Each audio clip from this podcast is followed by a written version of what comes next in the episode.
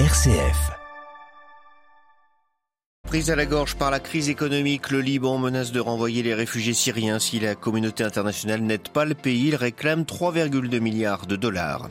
Les Israéliens s'acheminent une nouvelle fois vers les urnes. Les deux principaux partenaires de la coalition au pouvoir veulent dissoudre la Knesset. Nous verrons pourquoi. Une force armée régionale dans l'est de la RDC pour y rétablir la paix, c'est le projet de la communauté d'Afrique de l'Est qui réclame également un cessez-le-feu immédiat. Avec la victoire de Gustavo Petro à la présidentielle, la Colombie innove à plus d'un titre. Nous verrons qui est la vice-présidente Francia Marquez, une afrodescendante féministe et écologiste. Une chambre introuvable. En France, situation inédite à l'Assemblée nationale. Aucun parti aux coalitions ne détient la majorité absolue. Nous verrons les raisons de l'échec d'Emmanuel Macron et les contours de la nouvelle scène politique dans notre dossier à suivre à la fin de ce journal. Radio Vatican, le journal, Xavier Sartre. Bonjour. Le Liban en crise appelle à l'aide. Le pays n'a plus les moyens d'accueillir le million de réfugiés syriens présents depuis 11 ans, soit le plus grand nombre de réfugiés par habitant au monde. Dans ces conditions, le Premier ministre Najib Mikati a affirmé hier qu'il allait les expulser si la communauté internationale ne l'aidait pas à les rapatrier. À Beyrouth, Paul Khalife. Si la communauté internationale ne coopère pas avec le Liban pour rapatrier les déplacés syriens, Beyrouth prendra une décision qui n'est pas souhaitable pour les pays occidentaux, à savoir l'expulsion des Syriens. Venu de Najib Miati, connu pour ses bonnes relations avec les pays occidentaux, ces mots sont assez surprenants. Le Liban ploie sous une crise sans précédent qui a détruit son économie, appauvri sa population et mis en faillite le secteur bancaire l'État n'a tout simplement plus les moyens d'offrir à sa propre population les services de base. Onze ans après le début de la crise syrienne, le Liban n'est plus en mesure de porter un tel fardeau, a averti le chef du gouvernement. Lundi, le Liban a réclamé une aide de 3,2 milliards de dollars pour faire face à l'impact de la crise syrienne. Le ministre des Affaires sociales a fait écho au chef du gouvernement. Hector Hajar a évoqué le lancement dans les prochains jours d'une initiative pour le retour des réfugiés syriens. Une source ministérielle précise qu'en tête des mesures que le Liban compte adopter figure la réactivation du processus de retour volontaire des déplacés syriens. Suspendue l'année dernière, cette initiative, mise en œuvre en coordination avec les autorités de Damas, mais mal vue par la communauté internationale, avait permis le rapatriement de plusieurs milliers de ressortissants syriens. Paul Khalife, Beyrouth, RFI pour Radio Vatican. Et concernant les Syriens déplacés dans le nord de la Syrie, le secrétaire général de l'ONU a appelé le Conseil de sécurité, tout particulièrement la Russie, à renouveler pour un an l'autorisation d'aide humanitaire transfrontalière à la population du nord-est syrien. Ce mécanisme est critiqué par Moscou et fonctionne sans l'accord de Damas. Il expire le 10 juillet dernier. Israël replonge dans la crise politique après seulement un an au pouvoir. Les deux partenaires de la fragile coalition, Naftali Bennett et Ir Lapid, vont voter en faveur de la dissolution du Parlement. Selon l'accord conclu entre les deux hommes, c'est donc ce dernier qui prendra les rênes du pays dans les prochains jours. À Tel Aviv, les explications de Lucas de Villepin. C'est devant un énième blocage au Parlement israélien que la coalition a finalement pris les devants. Hier soir, ses deux leaders, Naftali Bennett et son ministre des Affaires étrangères, Yair Lapid, ont annoncé qu'ils voteraient en faveur d'une dissolution de la Knesset la semaine prochaine. Paralysée, la coalition qu'ils dirigeaient enchaînait revers et défections depuis près de trois mois. Cette alliance hétéroclite de huit partis allant de la droite nationaliste à la gauche en passant par une formation islamiste aura tenu un an seulement aux affaires. D'après l'accord passé par le duo, c'est le centriste Yair Lapid qui deviendra Premier ministre après la dissolution du Parlement, et ce, jusqu'aux prochaines élections prévues à la fin du mois d'octobre.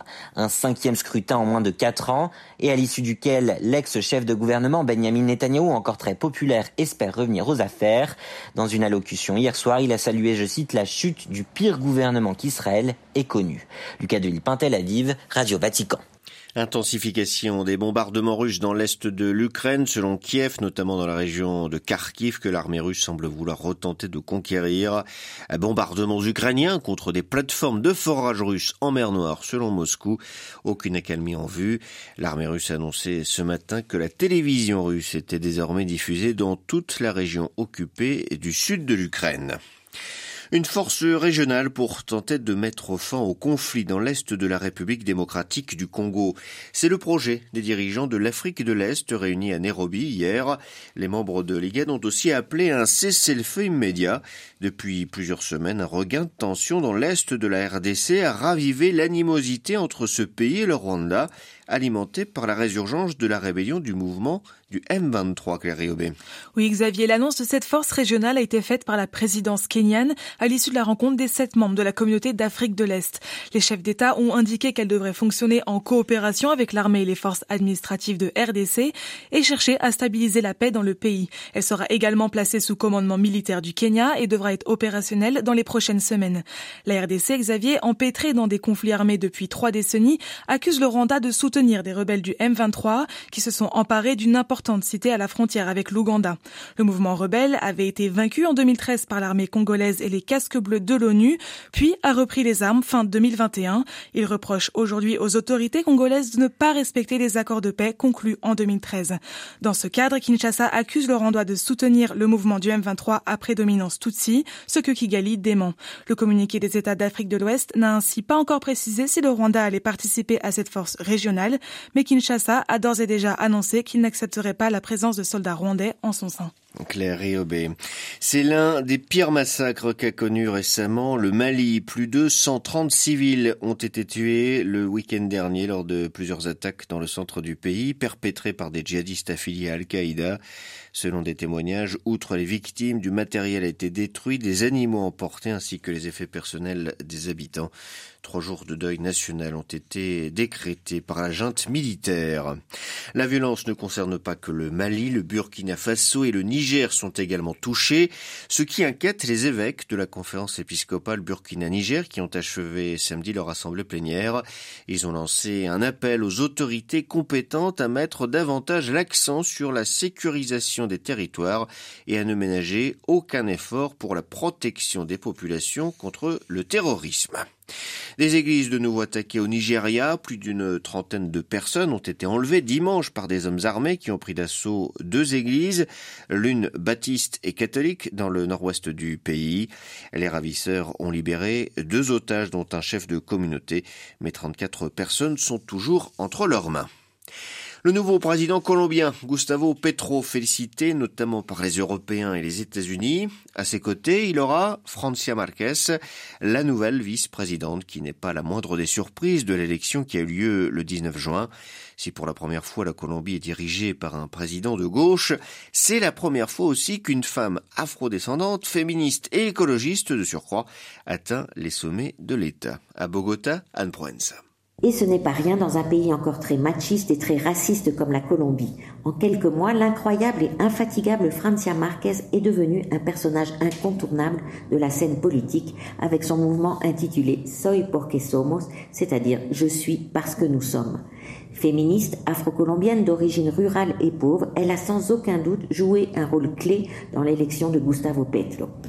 Celle qui fut mère célibataire à 16 ans, employée de maison, puis qui s'engagea dans la lutte communautaire pour préserver son territoire des appétits des multinationales avant de devenir avocate, n'en est pas à sa première lutte. En 2018, elle avait déjà gagné le prix Goldman, considéré comme étant le prix Nobel de l'environnement.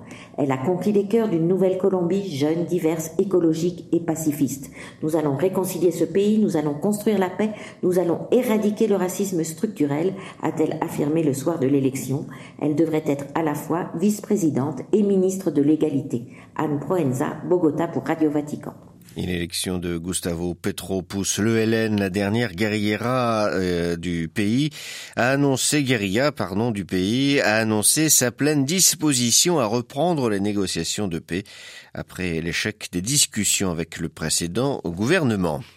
En Équateur, le président Guillermo Lasso accuse le mouvement indigène de vouloir le chasser. depuis une semaine, en effet, des manifestations anti-gouvernementales ont lieu avec des barricades dans plusieurs villes du pays, notamment autour de la capitale, Quito. Les manifestants réclament une baisse des prix du carburant, mais pour le chef de l'exécutif, malgré les propositions de dialogue, le mouvement indigène ne veut pas la paix, mais le chaos.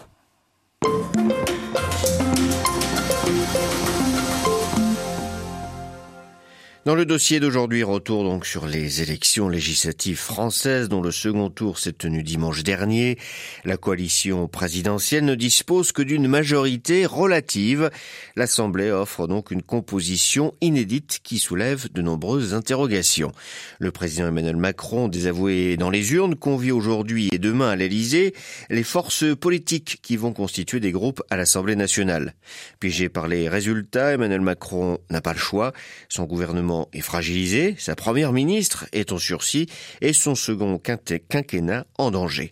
Alexis Massard est politologue, il est spécialiste de la vie politique française et directeur de l'Université catholique de Lille. Il esquisse les contours de la période politique inédite qui commence et revient sur les raisons de l'échec politique d'Emmanuel Macron. Il y a eu forme de, quand de défaut de campagne. C'est-à-dire que la mobilisation été d'autant plus faible que, euh, en fait, on n'avait pas de visibilité sur euh, proposition de changement réel de modèle de société, d'une forme d'un nouveau contrat social qui pourrait être proposé aux Français dans le cadre d'un environnement totalement globalisé. Euh, ce sont des éléments mobilisateurs qui ont été absents pendant ces différentes semaines de campagne et par définition, voilà, ça n'engage pas la participation et ça n'engage pas forcément à aller soutenir le président en place, même si a quand même été élu euh, il y a ça un mois et demi maintenant. Et selon vous, comment Emmanuel Macron à présent va-t-il pouvoir gouverner? Est-ce que finalement ces deux partis si incompatibles sont une chance pour lui? Est-ce qu'il va réussir à sceller des alliances? Comment va-t-il pouvoir composer avec tout cela? Ça va être. Non, c'est pas une première, hein, puisqu'on a déjà connu une situation de majorité relative sous la Ve République en 1988 à 1993. Ceci étant, quand on regarde la configuration, on peut se dire que s'il n'y a pas de majorité présidentielle, il n'y a pas de majorité contre a priori, puisqu'on imagine quand même assez mal les députés de l'ultra-gauche autour de la NUP par Jean-Luc Mélenchon et le Rassemblement national de Marine Le Pen de voter comme un seul homme contre les projets de loi. Il y a une forme d'incompatibilité et peut-être de neutralisation réciproque qui pourrait se faire. Ceci étant, pour faire passer des textes, il faut une majorité. Alors, où aller la chercher? Il y a deux options et pourquoi pas combiner les deux? Il y a quand même quelques élus divers gauche qui ont été élus en dehors de la NUP. Il pourrait potentiellement y avoir pardon, quelques discussions avec euh, une partie du groupe PS, pourquoi pas, euh, pas trop éloigné finalement du, social-libéralisme macronien. Et euh, la grande question qui se pose depuis hier aussi, c'est quid de la relation aux républicains est-ce que LR va potentiellement rentrer en discussion avec la majorité présidentielle pour faciliter la prise de position et le vote de certains textes bah, c'est une question qui est en suspens et c'est une question en fait qui est une ligne de rupture euh, aujourd'hui au sein des LR eux-mêmes.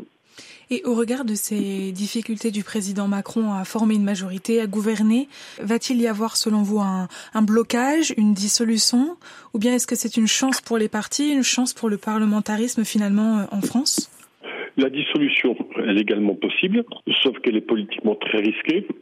Elle ne pourrait être envisagée que d'ici quelques mois s'il y avait vraiment une forte logique de blocage par l'ensemble des groupes parlementaires qui ne sont pas dans la majorité présidentielle. Et dans ce cas, Emmanuel Macron aurait beau jeu d'expliquer aux Français que, en fait, il est contraint à la dissolution par des comportements politiques d'obstruction systématique.